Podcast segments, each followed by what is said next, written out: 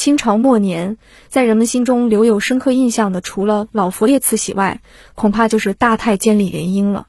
这位幼年家境贫寒的小太监，因为善书心计，加上在慈禧与八大臣夺权实力下的大功，从此一跃而成为慈禧太后最宠信的太监以及同治、光绪两朝的太监大总管。慈禧死后，李莲英再没有了靠山，于是托辞年老体衰而出宫，于一九一一年三月四日死去。时年六十四岁，这位昔日红极一时的李莲英，在他得势的年月里，不知道有多少冤魂丧命在他的手上。他自己的下场如何？是寿终正寝，还是死于非命？历史上对李莲英的死亡情况有较明确记载的是《清代类钞》一书。该书记载说，慈禧太后死后，李莲英又受宠于隆裕太后。李莲英的后人也一再宣称：“我祖父是善终。”享年六十四岁，在李莲英墓葬碑文中也写道：李莲英退居之时，年已衰老，公允于宣统三年二月初四日。正是据此，才有李莲英宣统三年（一九一一年）病死的说法。但是世人对此一直持怀疑的态度。李莲英果真是病死的吗？要确定他的死亡之因，必须确定其墓葬情况。只要能找到李莲英真墓，就能对李莲英是否善终做一个结论。那么李莲英到底葬在哪里呢？据确切的史料记载，李莲英的墓地在北京海淀区玉渊潭乡的恩济庄。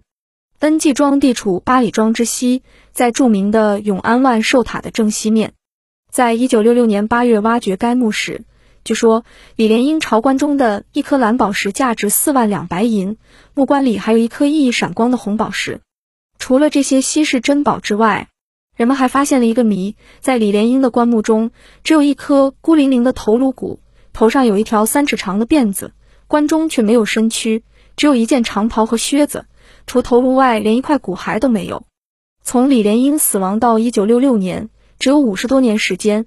如果李莲英墓被盗，那些价值连城的金银珠宝为什么没被盗走，却偏偏盗走了他的骸笔？须知，一个死了多年的太监，遗骨对盗墓者来说毫无价值。由此可推测，李莲英很可能是被砍头而死的。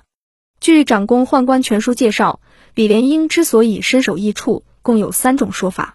一种说法，李莲英是被暗杀的。据江朝宗的儿子江宝仓讲，有一天，江朝宗曾经请李莲英吃饭。李莲英到晚年后，虽然因名声不好已足不出门，但是由于江朝宗曾替他说过情，使其免遭抄家之祸。所以李莲英对江朝宗万分感激，他按时赴宴。席散后，李莲英途经后海时遇上了土匪，被杀死。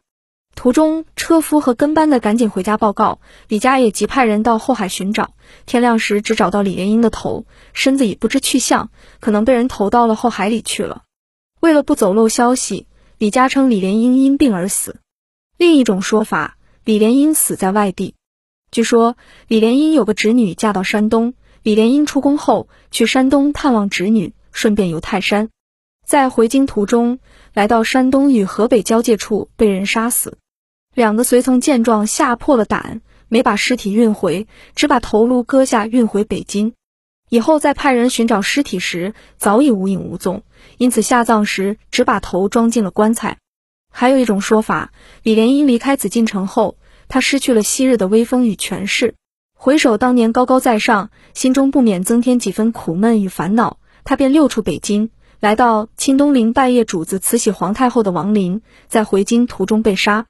除了《长公宦官全书》记载外，笔者认为还有另外一种说法：李莲英是被小德章所杀。